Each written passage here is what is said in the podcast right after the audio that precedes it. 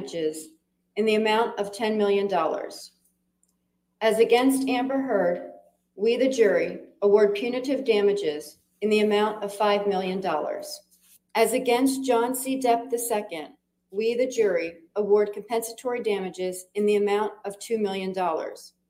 As against John C. Depp II, we, the jury, award punitive damages in the amount of $0. Question, the statement has a defamatory implication about Mr. Depp. Answer, yes. Question, question, the statement has a defamatory implication about Mr. Depp. Answer, yes. Question, the del- the defamatory implication was designed and intended by Ms. Heard.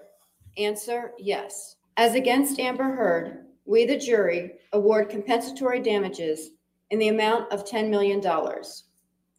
As against Amber Heard, we, the jury, award punitive damages in the amount of $5 million.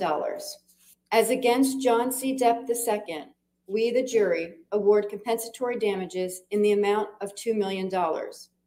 As against John C. Depp II, we, the jury, award punitive damages in the amount of $0. Question, the statement has a defamatory implication about Mr. Depp. Answer, yes. Question, the del- the defamatory implication was designed and intended by Ms. Heard.